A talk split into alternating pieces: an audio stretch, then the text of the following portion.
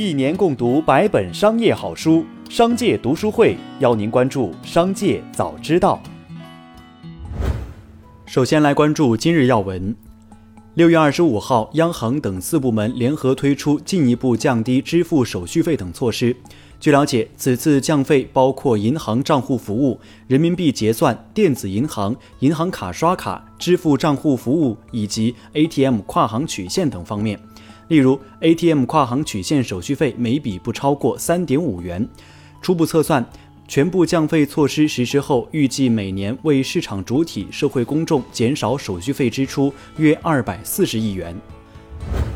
二十四号，湖南省岳阳市统计局网站刊发了题为《岳阳市人口总体状况简析》的文章，提出持续出台三胎奖励扶持政策。一三胎家庭的三个孩子义务教育实现从幼儿园到高中的教育全覆盖。二鼓励顺产，缩短二胎和三胎的生育周期，对于顺产新生婴儿给予生育相关费用补贴。三取消课外和网络辅导班，切实减轻家长的经济压力，促进教育公平。四生育三胎的家庭，在职妈妈三年内可获得每天不低于两个小时的陪护时间。再来关注企业动态，百度旗下昆仑芯片业务于近期成立独立公司昆仑芯科技有限公司，百度芯片首席架构师欧阳健出任昆仑芯片公司 CEO。该公司在今年三月完成独立融资，领投方 CPE 元丰，投资方包括 IDG、君联、元和普华等，估值约一百三十亿人民币。六月二十四号，漳州片仔癀药业股份有限公司表示。针对近期市场有人炒作片仔癀定剂的表现，公司高度重视，并采取措施维护市场秩序，包括稳定供应量、规范终端销售等。此前，线上某电商平台有商家把三克乘一粒一盒装的片仔癀价格炒到了一千二百五十元，比黄金还贵。近年来，该公司股价水涨船高，总市值超两千六百亿元。IPO 计划即将实现，贾跃亭的梦想也有望照进现实。六月二十四号，法拉第未来宣布，日前提交的最新版美股上市文件 S 四已经正式生效，这说明其与 PSAC 的合并计划已获审批，预计七月二十一号纳斯达克挂牌上市。据悉，本次合并交易将为法拉第未来提供约十亿美元的资金。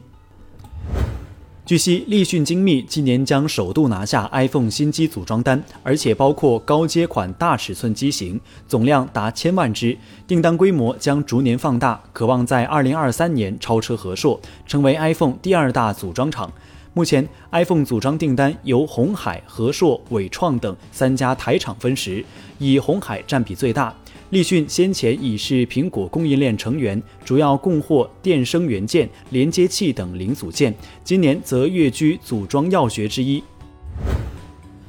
六月二十四号，上汽集团副总裁、总工程师祖四杰在媒体沟通会透露，上汽集团计划陆续拆分多家子公司上市，捷青科技优先考虑在科创板上市，中海庭和联创电子混改上市也在推进之中。祖四杰称，拆分一批子公司上市是希望凸显其中立性，除了上汽，还可以给其他车企配套。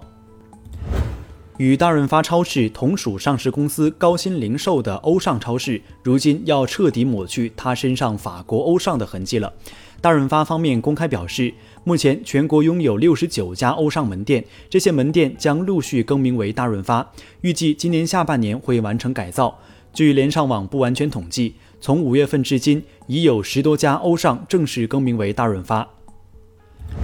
二十五号，中消协发布六幺八消费维权舆情分析报告，监测期内共收集快递外卖配送类负面消息六万三千零四十三条，负面信息在六月二号出现峰值。消费者吐槽较多的配送类问题，主要有不送货上门、乡村取件加收快递费等问题。对此，中消协认为，无论是平台商家还是投递网络，都不能只注重向送出去要效率，而无视与用户接过来的感受同进退。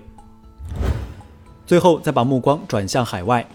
福特汽车公司首席技术官肯·华盛顿将离开该公司，加入亚马逊，担任软件工程副总裁。虽然在招聘方面一向谨慎的亚马逊尚未宣布这一任命，但福特发言人雷德证实了这一消息。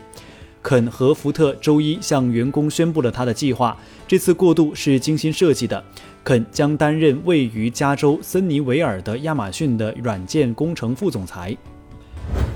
六月二十五号，据外媒报道，松下发言人证实，截至三月三十一号的二零二一财年，松下将所持有的特斯拉股票全部售出，预计获得超三十六亿美元资金，将用于投资，以推动公司的增长。松下称，出售特斯拉股票并不会影响二者合作。以上就是本期《商界早知道》全部内容，感谢收听，下次再见。